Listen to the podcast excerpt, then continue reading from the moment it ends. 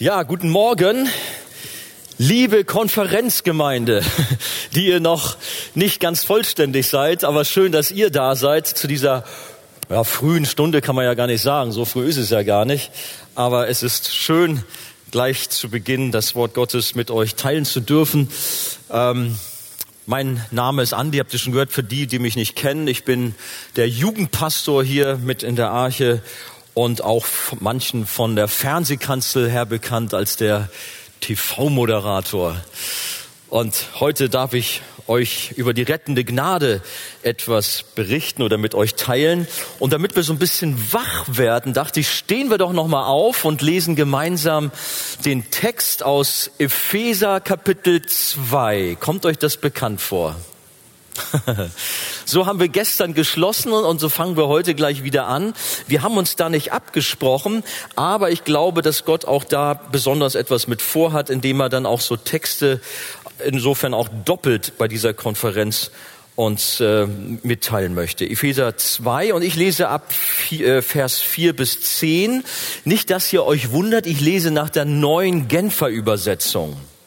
Doch Gottes Erbarmen ist unbegreiflich groß. Wir waren aufgrund unserer Verfehlungen tot, aber er hat uns so sehr geliebt, dass er uns zusammen mit Christus lebendig gemacht hat.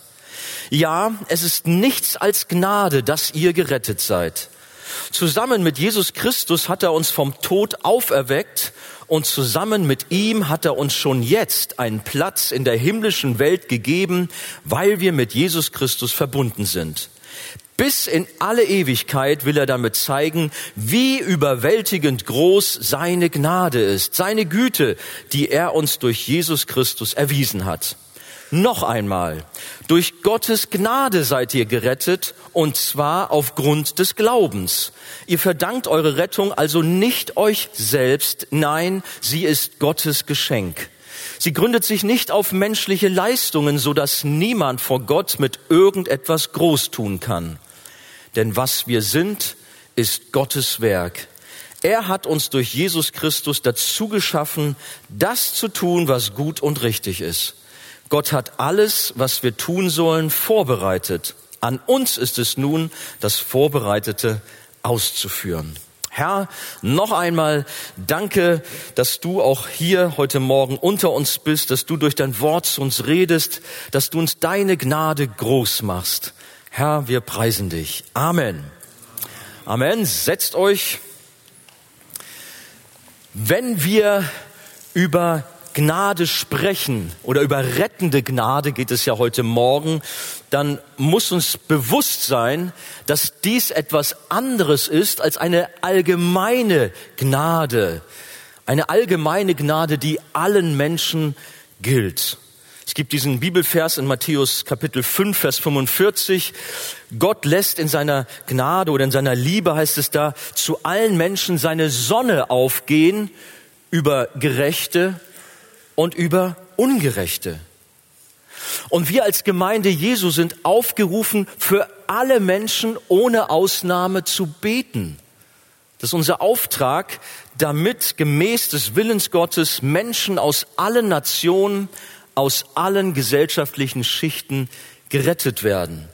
Das ist diese Stelle aus 1. Timotheus 2, Vers 4, die übrigens sehr gerne so als die Stelle hervorgerufen wird, um den freien Willen zu belegen.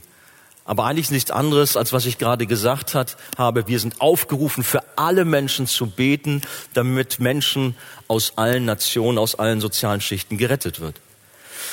Wenn es dann aber konkret um die Rettung eines Menschen geht, dann ist Gottes besondere rettende Gnade am Werk. Ein Unterschied zur allgemeinen Gnade. Und diese rettende Gnade, die gilt nur den Menschen, die Gott vor Grundlegung der Welt dazu bestimmt hat, seine Kinder zu sein. Wir haben da ja auch schon drüber gehört. Anders ausgedrückt, es geht ein allgemeiner Ruf an alle Menschen. Aber es gibt einen besonderen Ruf für die Auserwählten. Matthäus 22, Vers 14. Denn viele sind berufen oder gerufen, aber nur wenige sind auserwählt. Mir hat einmal zum Thema Gnade eine Aussage sehr geholfen, Gnade so richtig zu verstehen, auf den Punkt zu bringen. Man muss nun da gut zuhören. Ist ja noch sehr früh am Morgen jetzt. Also hört mal. Gottes Gnade ist, dass er uns nicht gibt, was wir verdienen. Was verdienen wir? Gerechtigkeit Gottes, die Hölle eigentlich. Andersherum, Gottes Gnade ist, dass er uns gibt, was wir nicht verdienen. Was haben wir nicht verdient? Den Himmel. Aber Gott gibt ihn uns aus Gnade. Bekanntlich gibt es einen Kampf um die Gnade, das heißt genau genommen um die Frage, ob der Mensch aus Gnade gerettet wird oder ob Werke mitwirken müssen. Die meisten evangelikalen Christen werden sicherlich antworten, natürlich wird der Mensch allein aus Gnade gerettet, gar keine Frage. So sollte es auch sein, denn wir folgen ja bekanntlich dem reformatorischen Erbe. Nicht wenige Gemeinden äh, schreiben das auch in ihren Bekenntnissen im Internet, dass sie eine reformatorische Freikirche sind. Aber wenn man dann näher drüber nachdenkt, mit Menschen ins Gespräch kommt, dann sieht das oft anders aus und sie werden in ihrer Aussage etwas schwammig und glauben, dass die rettende Gnade Gottes erst durch eine Reaktion des Menschen hervorgerufen wird. Sie meinen, die Gnade Gottes ist die Antwort auf unser Handeln. Und somit folgen sie dann aber einem humanistischen menschlichen Denken, dass der Mensch selbst über sein Heil bestimmt oder wenigstens Anteil daran hat. Der Grundsatz sola gratia, Rettung allein aus Gnade, der war ja bekanntlich der katholischen Kirche ein Dorn im Auge da die gesamte Theologie über Leistung und Werke ins Himmelreich zu kommen, dadurch ins Wanken gebracht wurde. Wir haben schon über Martin Luther gesprochen, über all die wunderbaren Vorreformatoren, Johannes Huss und Wycliffe, heißt er so, Wycliffe, genau, und auch verschiedene andere Männer Gottes, die auch entweder an der Reformation gewirkt haben oder hinterher oder vorher und die Lehren der Gnade hochgehalten haben. Aber die katholische Kirche hat das nicht unbeantwortet lassen. Sie reagierte mit einer massiven Gegenreaktion, einer Gegenreformation, und da spielt eine ganz entscheidende Rolle das Konzil von Trient. Und da können wir vielleicht mal etwas an die Wand werfen. Das sind so ein paar Auszüge aus dem sogenannten Tridentinum 1546 bis 1563. Und das ist gewissermaßen die Antwort und Ablehnung der protestantischen Reformation und der damit verbundenen theologischen Lehrgrundsätze, aber auch Weichenstellung für die Zukunft der katholischen Kirche. Und da versteht man unter Gnade nicht mehr Gottes gesamtes Heilshandeln, sondern nur noch eine von Gott quasi losgelöste Gabe. Der Mensch bekommt damit einen Eigenanteil, eine Mitverantwortung in Bezug auf die Rechtfertigung, auf das Heil. Damit ist es aber nicht mehr Rettung allein aus Gnade, sondern unter Mitwirkung. Der sogenannte freie Wille steht plötzlich im Mittelpunkt und das Vertrauen auf Gottes souveräne Handeln, das tritt völlig in den Hintergrund. Wer diesen Lehrgrundsätzen, wie sie jetzt da gerade an die Wand geworfen sind, da kommen sie, Kanon 9, Kanon 12, Kanon 24, es gibt viele andere, das nur mal so auszugsweise. Wer diesen Lehrgrundsätzen nicht folgte, den erwartete das sogenannte Anathema, der sei verflucht. Und welche Folgen dabei rauskommen, davon haben wir gehört von Wolfgang gestern. Die Waldenser wurden blutig verfolgt, die Hugenotten und überhaupt alle Christen, die die Gnadenlehren vertreten haben, die daran geglaubt haben. Wenn es hier also heißt in Kanon 9, wenn jemand sagt, der Sünder werde, werde durch Glauben allein gerechtfertigt, in der Meinung, es werde zur Erlangung der Rechtfertigungsgnade keine Mitwirkung verlangt und es sei in keiner Weise erforderlich, sich selbst durch Anregung des eigenen Willens vorzubereiten und empfänglich zu machen, der sei im Banne. Oha. Oder 12. Wenn jemand sagt, der rechtfertigende Glaube sei nichts anderes als das Vertrauen auf die göttliche Barmherzigkeit, welche die Sünde um Christi willen vergibt, oder dieses Vertrauen sei es allein, wodurch wir gerechtfertigt werden, der sei im, im, im, äh, im Banne. Oder 24, wenn jemand sagt, dass die empfangene Gerechtigkeit nicht durch gute Werke bewahrt und auch nicht vor Gott vermehrt werde, sondern dass diese Werke lediglich Früchte und Zeichen der erlangten Rechtfertigung seien, der sei im Banne. Wie schon gesagt, wer der katholischen Kirche da nicht folgte, der hatte ein riesiges Problem. Der wurde ausgegrenzt, der wurde gemobbt, der wurde verbrannt. Davon haben wir gehört. Das Problem ist, dass heutzutage die meisten evangelikalen Christen nicht der Reformation folgen, nicht das, was Martin Luther also erkämpft hatte und all die anderen Reformatoren und Männer Gottes, von denen wir gestern schon gehört haben, sondern dass sie der Gegenreformation der katholischen Kirche folgen. Das muss uns bewusst sein. Und ich hoffe, dass wir dann erschrocken sind und in uns gehen, was tun wir eigentlich? Vielleicht hat der eine oder andere schon ein Aha-Erlebnis hier gehabt, auch gestern bei der Gegenüberstellung an dieser Tabelle und festgestellt, ups, ich bewege mich ja auf der Seite, die mit der Reformation gar nichts zu tun hat, auf der anderen Seite. Und ich hoffe, dass auch dieser Text auch hier ein wenig wachrüttelt. Die Frage ist, sind unsere geistlichen Väter umsonst gestorben aufgrund ihres Glaubens an die freie Gnade? Haben sie umsonst gekämpft? Manch einer von uns braucht Gnade, um auch umzudenken. Die rettende Gnade unseres allmächtigen Gottes ist wirksam und unwiderstehlich.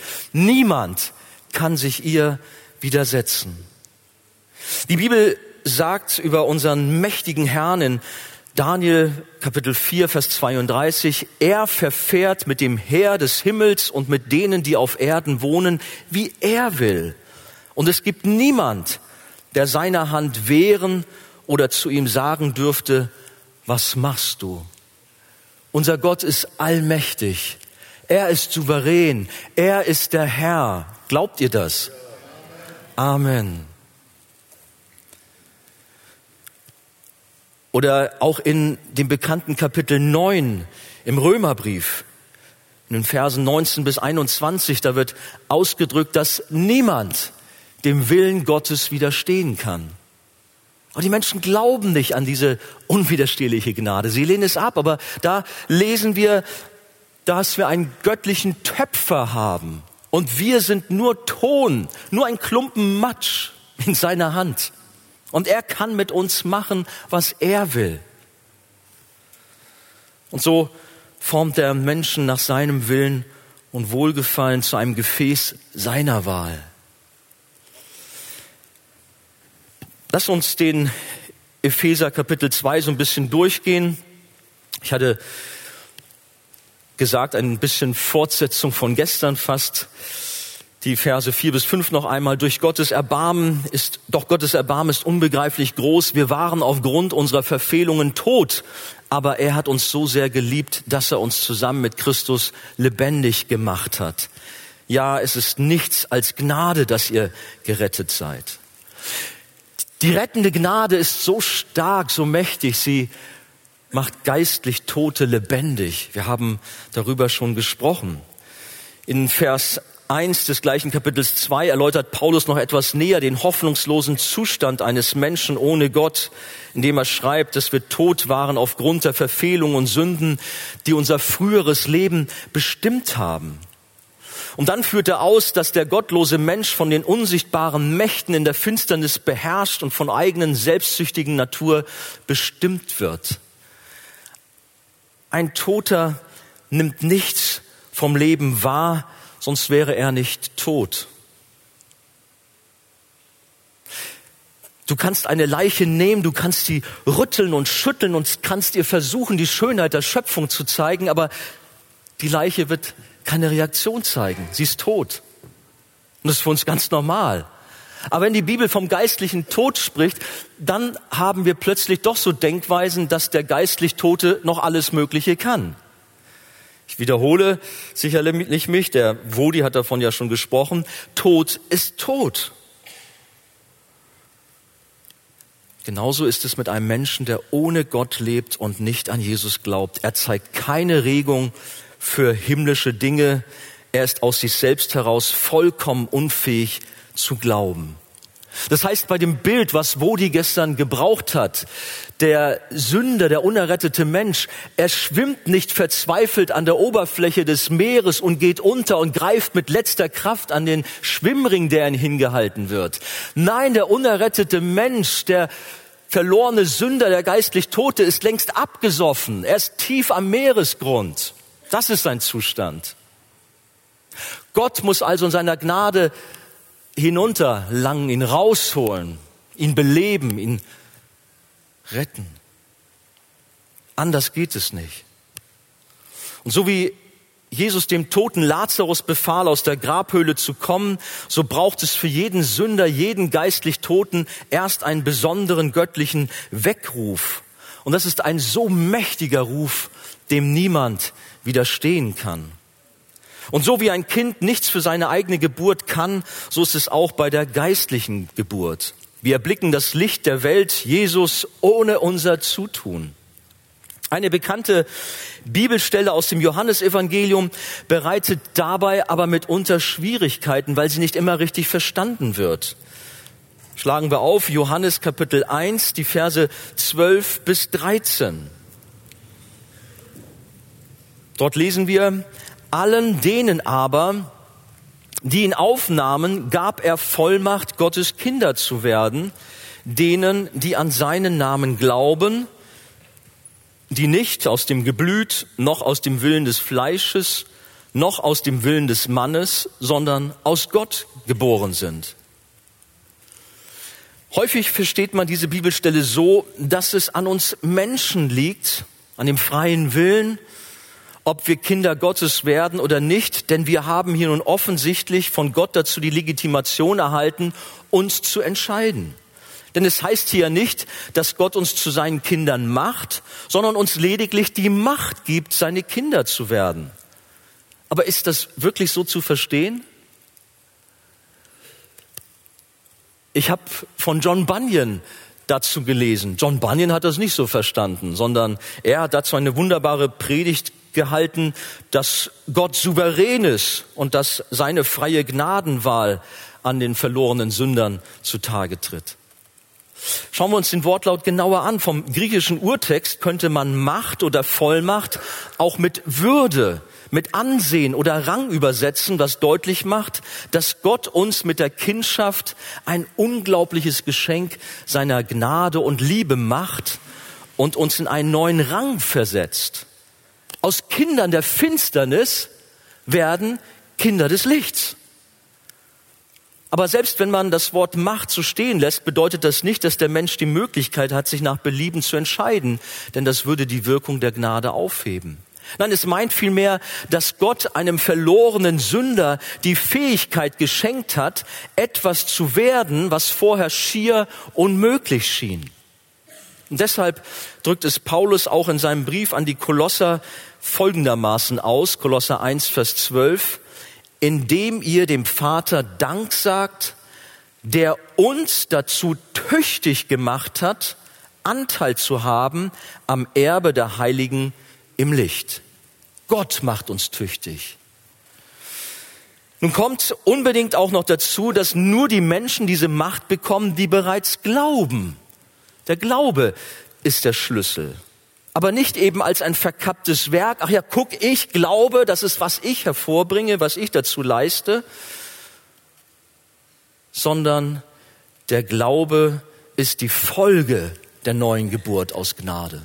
Die Folge der neuen Geburt. Und deshalb schreibt Johannes auch, Johannes 5, Vers 1, jeder, der glaubt, dass Jesus der Christus ist, ist aus Gott geboren. Das ist übrigens für mich selber auch ein Schlüsselvers, denn dadurch hat der Herr auch mir die Augen geöffnet für sein besonderes Werk in meinem Leben.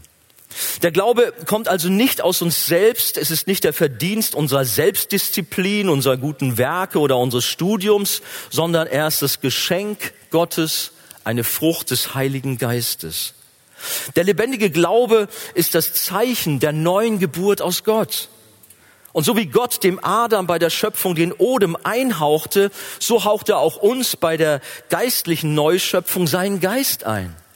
Und wir werden mit göttlichem Leben erfüllt. Das alleinige Wirken der Gnade Gottes ohne die Mitwirkung des Menschen bei der Rettung wird weiter deutlich durch die Erklärung des Johannes, dass es eben nicht an unserer Abstammung geblüht liegt, an der alten, ehrwürdigen Familientradition, an der guten Erziehung, an der Bildung, sondern ganz allein an der Gnade Gottes. Denn wie viele Menschen waren nicht voller Stolz aufgrund ihres Hintergrundes, ihrer Herkunft, Nationalität, Kultur, Religion. Sie waren eingebildet und glaubten etwas Besseres zu sein. Denken wir nur an die Juden, mit denen Jesus immer wieder seine Auseinandersetzung hatte. Johannes macht weiter klar, dass es auch nicht an der Willensentscheidung des Menschen liegt. Wie oft, und ich habe das ja schon gesagt, wurde und wird über das Thema freier Wille gegrübelt und auch gestritten. Hat der Mensch nur einen freien Willen oder hat er ihn nicht? Vielleicht hast du heute Nacht nicht gut deswegen schlafen können, weil das gestern schon so hochgekommen ist. Die Sünde hat den Menschen unfrei gemacht. Die Bibel sagt, wir sind Sklaven der Sünde. Ein Wolf hat den Drang, Fleisch zu fressen. Wisst ihr übrigens, dass vor den Toren Hamburgs immer mehr Wölfe sich sammeln? Habe ich gelesen, in der Heide. Ganze Rudel sind da schon zu Hause. Und da musste ein Bauer letztens schon äh, ja, so ein bisschen unruhig werden. Ein Wolf frisst Fleisch, das ist seine Natur. Und erst wenn seine Natur auf übernatürliche Weise in die eines Schafes verwandelt wurde, dann wird er das Fleisch links liegen lassen und wird sich dem Gras zuwenden. Oder? Ist doch ein gewaltiges Wunder dann, wenn er das Fleisch lässt und sich dann dem Gras zuwendet. Aber genau so folgt ein Sünder der Sünde und kommt erst zu Gott, wenn seine sündige Natur komplett verwandelt wird.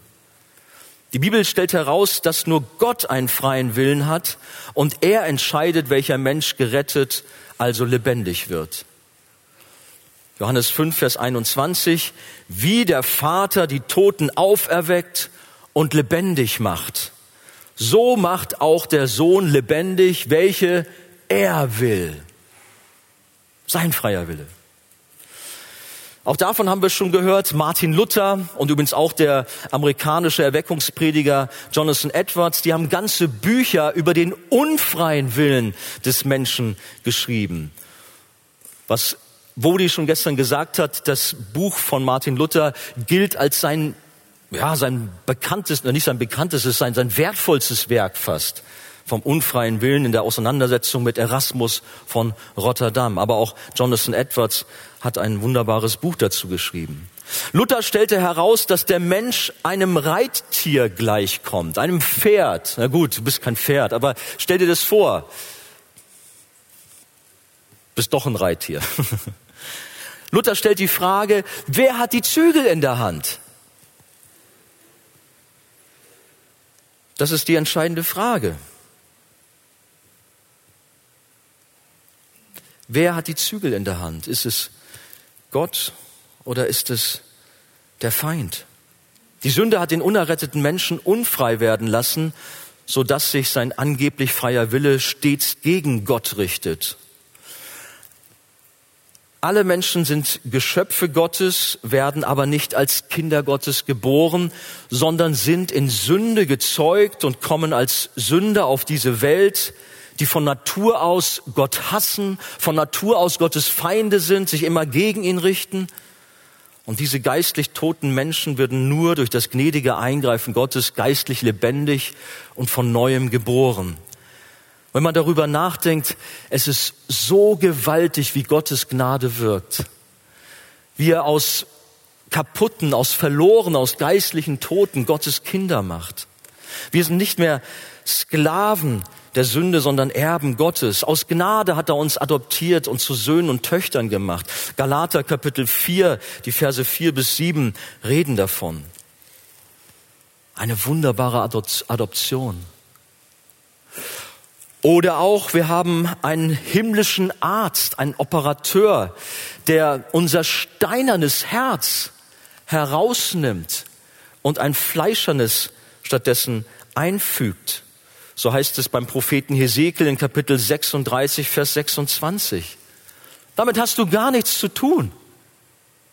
Du liegst auf dem Operationstisch des himmlischen Arztes und er tauscht das Herz aus. Das ist das, was bei der Rettung geschieht. Damit ist aber keinesfalls unsere Verantwortung aufgehoben, wie uns Kritiker oft unterstellen. Nein, wenn Gott ruft, dann sind wir von der Bibel auf der anderen Seite der Medaille sehr wohl aufgefordert, umzukehren, Buße zu tun und zu Jesus zu kommen. Und wer zu ihm kommt, den wird er nicht hinausstoßen.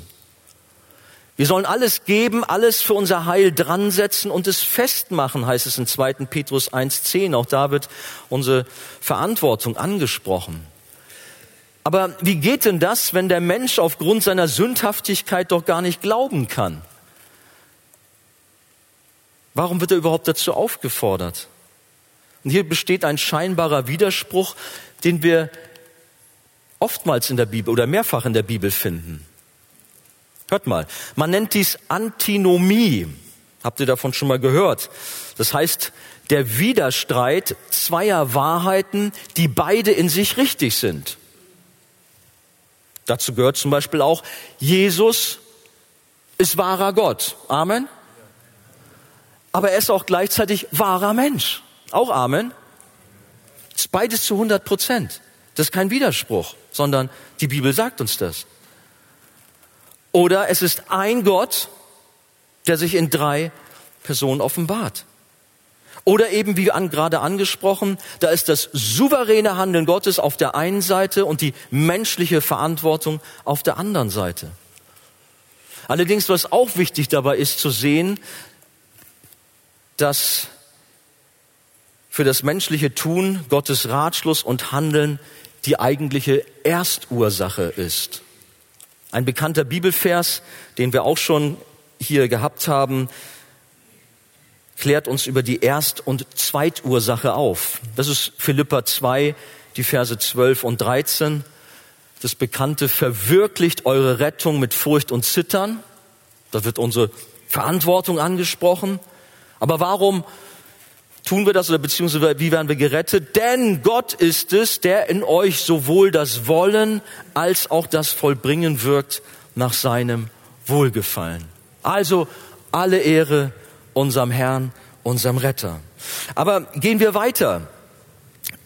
Gottes Gnade ist so mächtig und groß, dass sie geistlich Tote lebendig macht. Es ist eine erstaunlich, eine große Gnade. Lesen wir nochmal die Verse 6 bis 7. Zusammen mit Jesus Christus hat er uns vom Tod auferweckt und zusammen mit ihm hat er uns schon jetzt einen Platz in der himmlischen Welt gegeben, weil wir mit Jesus Christus verbunden sind. Bis in alle Ewigkeit will er damit zeigen, wie überwältigend groß seine Gnade ist, seine Güte, die er uns durch Jesus Christus erwiesen hat. Wäre Gott uns nicht gnädig gewesen, dann wären wir hoffnungslos verloren. Denn aufgrund unserer Sünde und Schuld lag sein Zorn auf uns und wir hätten den ewigen Tod verdient.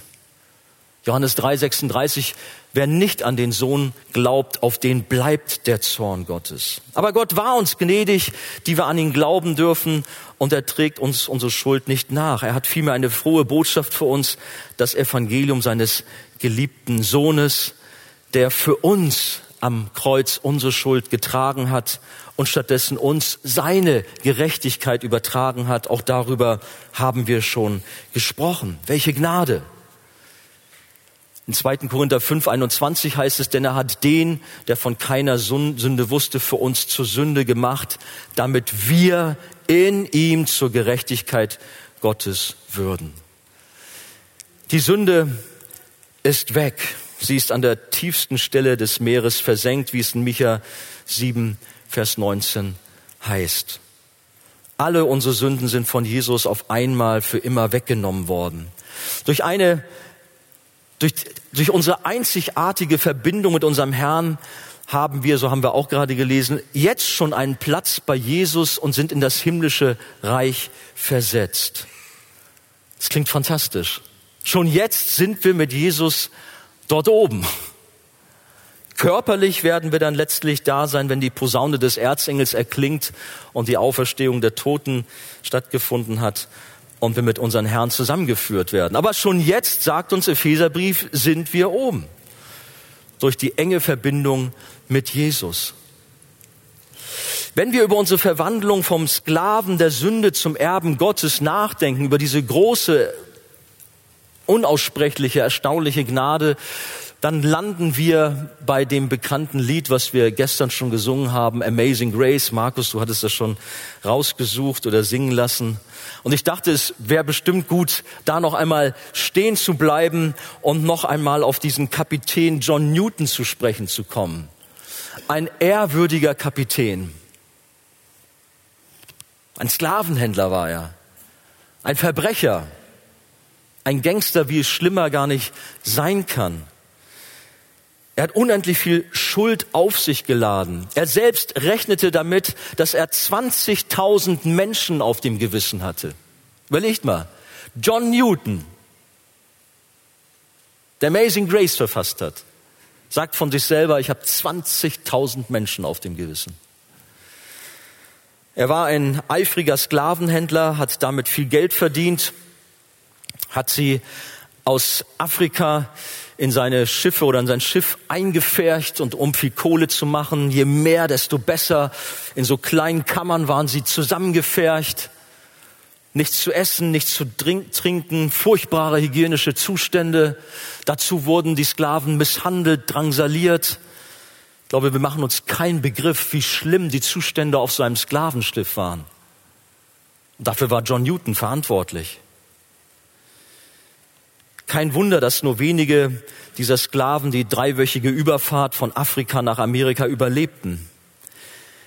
Als John Newton am 10. Mai 1748 vor der afrikanischen Küste in einen furchtbaren Sturm geriet, das Schiff zu sinken drohte und alles verloren schien, da erinnerte sich John Newton in seiner Verzweiflung an den Gott der Bibel. Und aus Angst rief er aus, Herr, erbarme dich über uns. Und Gott hat das Gebet erhört. Er hat das Schiff bewahrt und die ganze Mannschaft. Aber nach dem Sturm, als John Newton unten in seiner Kap Kapitänskajüte saß, da wurde ihm erst richtig bewusst, was dort eigentlich geschehen war. Dass der lebendige Gott ihm so sehr gnädig gewesen war und sein Leben gerettet hat. Er hat in sein Tagebuch dann geschrieben, dass dieser Tag ein Tag der Demütigung für ihn war. Denn er musste seinen Willen einer höheren Macht unterstellen. Gott hatte ihn gepackt und es gab kein Zurück mehr. John Newton folgte von da an Jesus nach, ganz entschieden. Sein Leben änderte sich dramatisch, unter anderem auch in seiner Haltung natürlich zur Sklaverei. Und er wurde einer der größten Kämpfer gegen den Sklavenhandel, der übrigens dann wenige Monate nach dem Tod von John Newton, insbesondere durch den Einfluss seines ebenfalls gläubigen Freundes, dem britischen Parlamentarier William Wilberforce, in England abgeschafft wurde. Aber wenn man das so auf sich wirken lässt, dieser Verbrecher erlebt diese unfassbare Gnade Gottes. Und dann schreibt er, der Originaltext lautet, unglaubliche Gnade oder welch süßer Klang, die einen armen Sünder, eigentlich heißt es einen armen Schurken wie mich errettete. Ich war einst verloren, aber nun bin ich gefunden, war blind, aber nun sehe ich. Es war Gnade, die mein Herz Furcht lehrte und Gnade löste meine Ängste. Wie kostbar erschien diese Gnade zu der Stunde, als ich erstmals glaubte. Und so geht es weiter. Das Lied, wir kennen es ja auch. Aber wenn man die Geschichte so auf sich wirken lässt, ich glaube, dann bekommt das alles noch viel mehr Kraft. John Newton glaubte an die unwiderstehliche Gnade. Er hat sie selbst erfahren. Und am Ende seines Lebens sagte er zu einem Freund, meine Erinnerungen an mein Leben verblassen, aber zwei Dinge werde ich niemals vergessen. Dass ich ein großer Sünder bin und dass Christus ein großer Retter ist. Gilt das auch für dein Leben? Amen. Gott war diesen großen Sünder so unendlich gnädig, obwohl er die Hölle verdient hätte. Gehen wir weiter. Noch einmal die Verse 8 bis 9.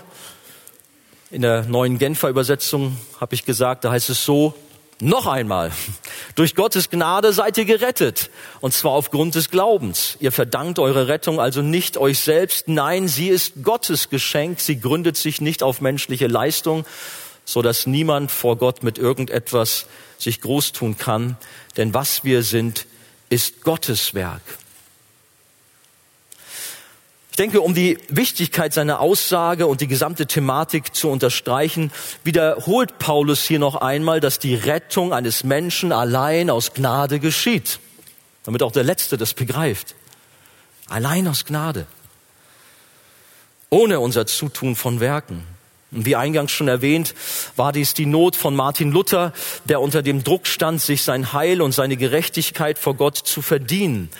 Europa war geprägt, war regelrecht unter einer Diktatur des Papsttums und seiner Doktrin, die den Menschen an das System der katholischen Kirche band und einsuggerierte, dass man sich das Heil verdienen müsse.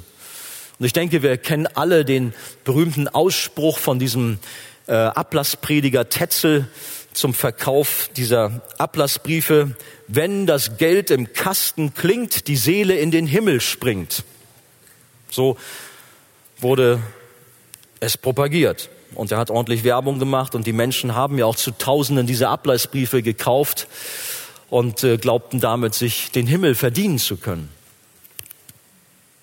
Luther war erschüttert über den Missbrauch durch die Kirche und er suchte inständig nach der Wahrheit, nach Rechtfertigung vor Gott. Und er zerbrach am Gesetz Gottes, an den gerechten Forderungen, die er nicht erfüllen konnte und wurde in dieser Hoffnungslosigkeit immer verzweifelter. Martin Luther war ein armer Mann in dieser Zeit. Da saß er und eines Tages studierte er mal wieder den Römerbrief in seinem Zimmer des Wittenberger Klosterturms und da stieß er auf Römer Kapitel 1 Vers 17 und es gab eine vom Himmel ausgelöste Explosion in seinem Herzen. Und die hat ihn selbst verändert und danach ganz Europa. Was für ein Segen, als Gott ihm seine Augen in Gnade für das Evangelium öffnete und er erkennen durfte, dass er eben nicht aufgrund von Leistung, von Werken und Taten in den Himmel kommt, sondern er alleine aufgrund des Glaubens an Jesus gerettet wird. Römer 1,17 dort steht, Kraft zur Rettung für jeden, der glaubt, zuerst für den Juden, dann auch für den Griechen, denn es wird darin geoffenbart, die Gerechtigkeit Gottes aus Glauben zum Glauben, wie geschrieben steht, der Gerechte wird aus Glauben leben. Und die Wahrheiten des Evangeliums erfassten ganz Europa, jede Stadt, jedes Dorf, Kirchen wurden gebaut, die Menschen versammelten sich unter Gottes Wort, unter der Lehre von der Gnade. Aber wo ist das geblieben? Wo ist das Erbe Luthers?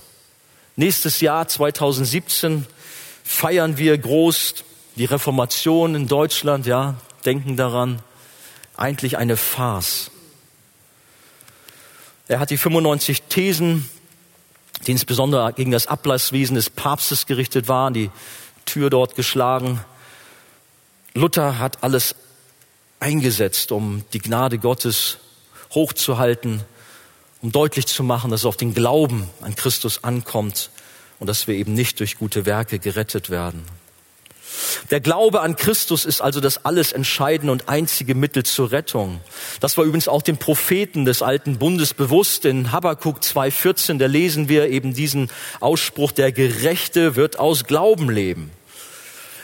Und die Menschen, die werden und wurden zu allen Zeiten nur aus Gnade gerettet durch den Glauben. Es war nie da ein Unterschied, dass man denken müsste, okay, im Alten Testament war das irgendwie anders. Gott macht dabei Abraham zum Vorbild und Meister des äh, und Muster, nicht Meister, und Muster des Glaubens. Galater 3, Verse 6 bis 7, gleich wie Abraham Gott geglaubt hat und es ihm zur Gerechtigkeit angerechnet wurde, so erkennt so erkennt auch, dass die aus dem Glauben Abrahams Kinder sind. Es gab diese Leitworte oder diese einprägsamen Sätze von Luther, sola gratia, allein aus Gnade, aber eben auch dieses sola fide, allein aus Glaube. Und der rettende Glaube ist aber nicht, wie viele meinen, eine allgemeine Befähigung, die jeder Mensch hat oder zumindest haben kann, wenn er nur will. Also so ein Glaube, ich glaube, dass die S-Bahn von der Station Elbgaustraße auch zum Hauptbahnhof fährt. Dieser Glaube ist damit nicht gemeint oder dass morgen die Sonne scheint. Nein, der rettende Glaube ist etwas völlig anderes. Und die Bibel sagt darüber, der Glaube ist nicht jedermanns Ding, finden wir in 2. Thessalonicher 3, 2. Nicht wir bringen den Glauben aus uns selbst hervor, sondern Jesus selber ist es, der ihn in uns bewirkt. Deshalb heißt es auch in 1. Petrus 1, 21, die ihr durch ihn, durch Jesus an Gott glaubt. Jesus ist der Anfänger und Vollender unseres Glaubens, heißt es in Hebräer 12, 2. Und es gibt so viele Bibelstellen, die auch diese Wahrheit beleuchten. Alle, die diesen göttlichen Retten Glauben haben, werden nicht verloren gehen, werden nicht verdammt werden. Ich weiß noch, wie Arbeitskollegen zu mir gesagt haben, ich habe ja früher mal im Finanzamt gearbeitet, ach, wenn ich doch nur so glauben könnte wie du.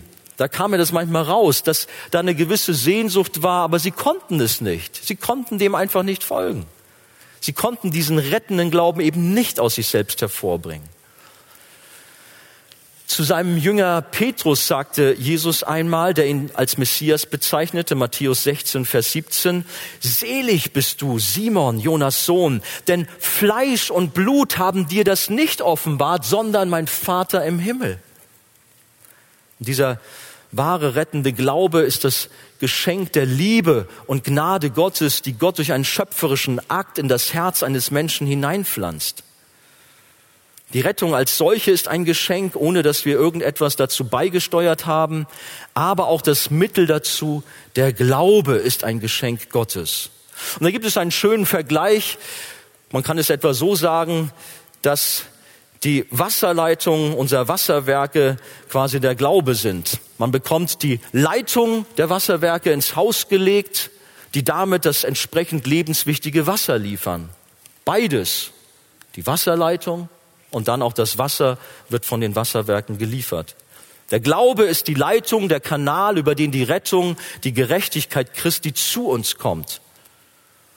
Das einzige, einzige Unterschied, das Wasser und die Wasserleitung bei den Wasserwerken müssen wir bezahlen.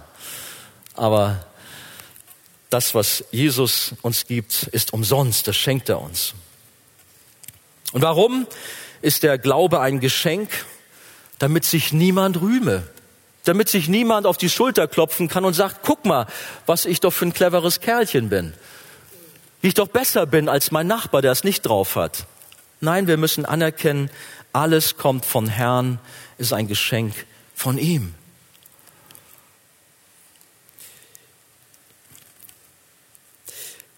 Es wird allerdings dann auch gerne gesagt, dass man ein Geschenk erst annehmen muss und dass somit der Beschenkte eine ganz entscheidende Rolle spielt.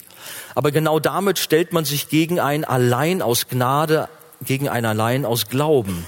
Denn durch die Mitwirkung des Menschen kommt es zu einer Teilrettung aus Werken und sei es nur durch das Einbringen des eigenen Willens, wie es die katholische Gegenreformation gefordert hat. Welche Tote, erinnern wir uns an Lazarus, muss das aus Gnade geschenkte Leben annehmen? Welches neugeborene Baby muss seine Geburt akzeptieren? Sie haben das Leben empfangen und sie freuen sich darüber. Sie leben.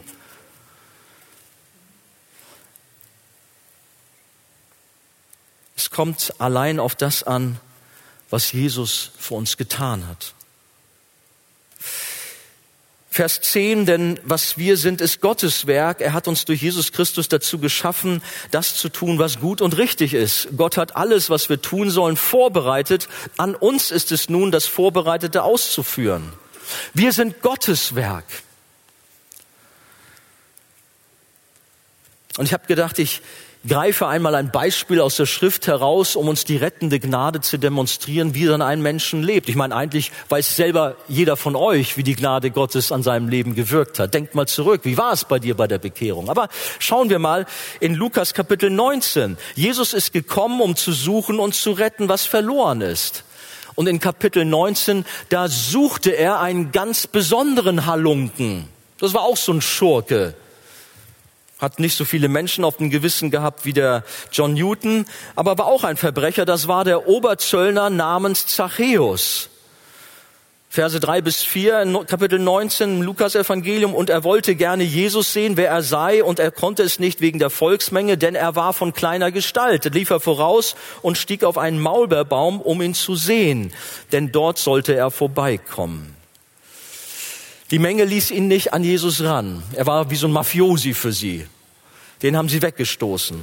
Aber er war ja auch neugierig und deswegen hat er sich einen Platz auf dem Baum gesucht, hat gedacht, das will ich, mir nicht entgehen lassen. Diesen Wundertäter und Lehrer, den möchte ich auch mal sehen. Aber dann ist interessant, Jesus bleibt nicht rein zufällig bei diesem Maulbeerbaum stehen, sondern ganz gezielt, weil er diesen Sünder Zachäus gesucht hat, weil er genau zu ihm hin wollte. Und Jesus im Vers 5, als er an den Ort kam, blickte er auf und sah ihn und sprach zu ihm, Zachäus, steig schnell herab, denn heute muss ich in deinem Haus einkehren. Jesus kam und suchte Zachäus und nicht umgekehrt, wie es oft gerne gesagt wird. Und Jesus kannte uns schon, bevor wir überhaupt auf der Welt waren. Ja, er kannte uns von Anbeginn der Welt. Gott sagte zu Jeremia, ich kannte dich, ehe ich dich im Mutterleib bereitete, Jeremia 1,5. Nein, da ist dieser unwiderstehliche Ruf, auch hier bei dem Zachäus jetzt. Und auch bei dir war es so. Jesaja 43,1, fürchte dich nicht, ich habe dich erlöst, ich habe dich bei deinem Namen gerufen, du bist mein. Nicht wir suchen Jesus, sondern er sucht uns. Die Menschen fragen nicht nach Gott in ihrer geistlichen Blindheit, in ihrem geistlichen Tod. Da ist keiner, der nach Gott fragt, keiner, der nach Gott sucht, heißt es in Römer 3. Aber wenn ein Sünder dann schließlich doch nach Jesus fragt, dann können wir sicher sein, dass der Auslöser dafür das Ziehen und Reden und Rufen Gottes ist. Deshalb sagt Jesus in Johannes 6, Vers 44 und 65, niemand kann zu mir kommen, es sei denn, dass ihn der Vater zieht. Oder niemand kann zu mir kommen, es sei ihm denn von meinem Vater gegeben. Deutliche Worte. Und so befiehlt Jesus in seiner Autorität dem Zachäus, steig schnell herab, denn heute muss ich in dein Haus einkehren. Und was macht Zachäus? Er steigt schnell herab und nahm ihn mit Freuden auf, lesen wir in Vers 6. Normale Reaktion hätte doch eher Entrüstung sein können oder dass er noch höher in den Baum reinklettert und abhaut und Jesus einfach stehen lässt. Aber Jesus freut sich auf den Besuch, auf die Begegnung. Denn er war vorbereitet. Sein Herz war berührt. Der Psalmist sagt, dein Volk wird willig sein am Tag deiner Macht. So lesen wir im Psalm 110, Vers 3. Jesus klopft an die Herzenstür. Aber wir machen auf. Die Archaner wissen das. Da hatten wir mal einen frühen Freund, den Jack Miller damals, der hat gesagt, da wird im Keller vom Heiligen Geist im Grunde Feuer angemacht. Und dann macht man gerne schnell die Tür auf und lässt den Herrn Jesus hinein. Zachäus folgte ganz schnell der Einladung und sein Leben änderte sich drastisch um 180 Grad. Aber die Werke, die jetzt bei Zachäus zutage treten, das sind Folgen seiner Bekehrung, Folgen der neuen Geburt. Sie zeigen, dass er gerettet ist. Und das ist ja gerade bei ihm auch sehr erstaunlich. In Vers 8 in Lukas 19 lesen wir, siehe, Herr, die Hälfte meiner Güter gebe ich den Armen, und wenn ich jemand betrogen habe, so gebe ich es vierfältig zurück. Und er hat ja viel Mist gebaut. Und Jesus sagt, diesem Haus ist heute Heil widerfahren. Zachäus wurde gerettet. Er wurde neu gemacht. Echter Glaube zeigt sich eben durch gute Werke, wie wir bei Zachäus sehen. Wenn die fehlen würden, dann wäre es ein toter Glaube. Also insofern sind die Werke schon auch wichtig, Jakobus 2, 14, 26, aber eben nicht, um sich damit das Heil zu erkaufen, sondern nur als Folge der Rettung. Ein anderes Beispiel der Gnade Gottes neben Zachäus ist natürlich unser Apostel Paulus. Und da könnte man auch eine ganze Predigt drüber halten. Er war ja auch ein ziemlicher brutaler Typ. Eiskalt, wie er die Christen verfolgt hat, wie er sich aufgemacht hat, nicht nur Männer, auch Frauen ins Gefängnis werfen ließ. Und wer weiß, ob nicht manch einer dabei auch zugrunde gegangen ist. Als Stephanus gesteinigt wurde, da stand er daneben, hat dabei auch nichts gefunden, hat sogar dem zugestimmt. Wenn einer von Jesus nichts wissen wollte und sich dagegen gestellt hat, dann war das Paulus oder Saulus zu dem Zeitpunkt noch.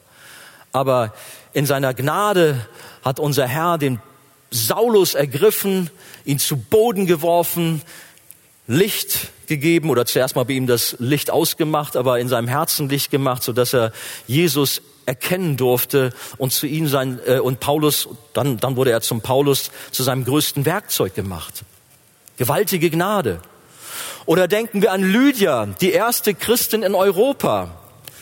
War das ihr Verdienst, dass sie aufgrund ihrer Weisheit Jesus erkennen durfte oder erkannt hat? Nein. Es heißt, dass der Herr ihr das Herz auftat. Apostelgeschichte 16, 14. Seine Gnade war es. Und nun haben wir auch schon einiges von Charles Haddon Spurgeon gehört, der uns auch als Arche sehr geholfen hat, die Lehren von der Gnade zu verstehen. Dieser bekannte englische Prediger aus dem 19. Jahrhundert, er war ja Zeit seines Lebens ein Verfechter für die Souveränität Gottes und er hat die rettende Gnade hervorgehoben. Aber wie, wie war es denn bei ihm selbst, bei seiner Errettung? Es war ein stürmischer Winterabend und Spurgeon selber sagt, dieser Winterabend und dieser Sturm, der war so wie er war von Gott gesandt. Denn nur so habe ich Schutz gesucht. Gab es vielleicht solche Umstände auch in deinem Leben, wenn du drüber nachdenkst? Und so hat der Spurgeon, dieser junge Mann, rein zufällig in einer Methodistenkapelle Schutz gesucht, da in so einem Hinterhof, da war gerade äh, die Tür auf, da ist er dann rein. Da saßen so 25 Gläubige in einem Gottesdienst zusammen und da war ein einfacher Prediger, der hat sogar noch primitiv gesprochen, so dass der junge Spurgeon fast etwas ungehalten darüber war. Der Predigtext war aus Jesaja 45, 22. Blickt auf mich, so werdet ihr gerettet. Und als dieser Prediger plötzlich den Spurgeon unter seiner Menge sah, da folgte Aufruf auf Aufruf. Blick auf Jesus. Schau auf den Herrn. Schau auf Jesus. Immer den Spurgeon im Blick. Der war, wie gesagt, zuerst genervt. Aber plötzlich geschah dieses Wunder weil Gott in seiner Gnade das Herz von Spurgeon verändert hat, weil er ihm die Augen geöffnet hat. Mit einem Mal erkannte Spurgeon den Weg der Erlösung und Gott hat ihm rettenden Glauben geschenkt. Und Spurgeon erinnerte sich auch an die Geschichte in der Wüste von dieser erhöhten Schlange. Die Israeliten wurden gebissen von den Giftschlangen, starben elendig. Für uns ein Bild auf die Sünde. Allein der Blick auf Jesus am Kreuz rettet uns, der Glaube an Jesus. Und das wurde Spurgeon alles bewusst. Und so hat er das ewige Leben bekommen. Spurgeon hatte immer wieder auch mit Kritiker zu tun, was diese souveräne Gnade anging, die wirksame Gnade. Da sagte ein armenianischer Bruder zu ihm, ich habe die Bibel 20 Mal oder mehr durchgelesen und die Lehre der Erwählung in ihr nicht gefunden. Und dann fügte dieser Bruder noch hinzu, dass er sie sicher gefunden hätte, wenn sie da gewesen wäre, denn er habe die Bibel auf seinen Knien gelesen. Da hat Spurgeon zu ihm gesagt, ich denke, du hast die Bibel in einer sehr unkomfortablen Lage gelesen. Hättest du sie gemütlich in deinem Sessel gelesen, dann hättest du sie auch vielleicht besser verstanden. Bete so und je mehr, je besser aber es ist ein Stück Hochmut zu denken, es hätte irgendeine Bedeutung, in welcher Körperhaltung ein Mensch die Bibel liest. Und was das zwanzigfache Durchlesen der Bibel betrifft, ohne etwas über die Lehre der Erwählung gefunden zu haben, es ist ein Wunder, dass du überhaupt etwas gefunden hast. Du musst mit einer solchen Geschwindigkeit hindurch galoppiert sein, dass es nicht zu erwarten war, überhaupt einen vernünftigen Gedanken über die Bedeutung der Heiligen Schrift zu bekommen. Da war der Spurgeon also sehr humorvoll, aber ich ahne, dass auch der eine oder andere von uns davon betroffen ist und so geprägt ist, so eine vorgefasste Meinung hat, dass er immer wieder die wunderbare Gnade ausblendet, Gedanken über die Erwählung gleich beiseite schiebt, weil er das einfach nicht hören will. Ich will dir Mut machen, die Heilige Schrift unvoreingenommen zu lesen. Dich doch einmal darauf einzulassen, was Gott zu dir reden will, nicht dich zu machen. Gerade auch in diesen Tagen hier, wo wir so klar darüber reden. Zum Schluss noch auch darüber haben wir, das war übrigens auch schon ein Auszug aus, äh, dem, äh, aus der Autobiografie von Spurgeon, Alles zur Ehre Gottes, wo er ein Kapitel hatte, wo er auch besonders ein Plädoyer für den reformierten Glauben auch abgibt. Und weiter noch einmal aus diesem Plädoyer für den Calvinismus, wie es auch da heißt. Dort sagt er über seine Errettung, ich kann nicht verstehen, warum ich gerettet wurde. Es gibt nur einen Grund dafür. Gott wollte es so. Ich kann selbst bei genauestem Hinschauen nicht entdecken, dass es da in mir selbst irgendeine Andeutung eines Grundes gibt, warum ich an der göttlichen Gnade Teilhaber werden durfte. Wenn ich jetzt in diesem Augenblick nicht ohne Christus bin, dann hat dies seine Ursache nur darin, dass Christus Jesus mit mir seinen Plan hat. Dieser Plan war, dass ich da sein sollte, wo er ist und dass ich an seiner Herrlichkeit teilhaben sollte. Ich kann die Krone nirgendwo hinlegen als auf sein Haupt, das Haupt dessen, der mich gerettet hat von meinem Weg, der in die Hölle führte. Wenn ich so auf mein Leben zurückschaue, kann ich sehen, dass hinter allem Gott stand. Gott allein. Ich habe keine Fackel benutzt, um die Sonne zu erleuchten, sondern die Sonne hat mich erleuchtet. Ich habe mein geistliches Leben nicht selbst angefangen, nein, ich habe vielmehr gegen die Dinge des Geistes getreten und gekämpft. Als er mich zog, bin ich ihm eine Zeit lang nicht gefolgt. In meiner Seele war ein natürlicher Hass gegen alles Heilige und Gute. Wehrufe über mich waren vergeblich. Warnungen wurden in den Wind geschlagen. Donnerschläge wurden missachtet. Und was das Flüstern seiner Liebe angeht, es wurde zurückgewiesen als etwas, das weniger ist als nichts. Und so bin ich mir heute sicher, dass ich es sagen kann, er allein ist meine Errettung. Er war es, der mein Herz herumwendete und mich auf meine Knie brachte vor ihm. Ich denke, dem Bekenntnis von Spurgeon können wir uns hoffentlich alle anschließen, dass es auch in unserem Leben so oder so ähnlich gewesen ist. Jeder von uns hat seine Rettung nicht sich selbst zu verdanken, sondern sie ist mit den verschiedenen Wegen und Umständen einzig und allein ein Geschenk der Gnade Gottes. Nur weil Gott es so wollte, deshalb gehören wir nun zu ihm und folgen ihm nach. Und möge Gott uns diese kostbare Wahrheit noch stärker verdeutlichen, auch an diesem Tag heute, an diesem Wochenende, so dass wir seine unendliche Gnade in unserem Leben rühmen. Wir werden allein aus Gnade gerettet, allein durch den Glauben. Soli Deo Gloria. Kennt ihr diesen Ausspruch auch? Was heißt das? Gott allein die Ehre für seine Errettung. Sagen wir Amen. Amen.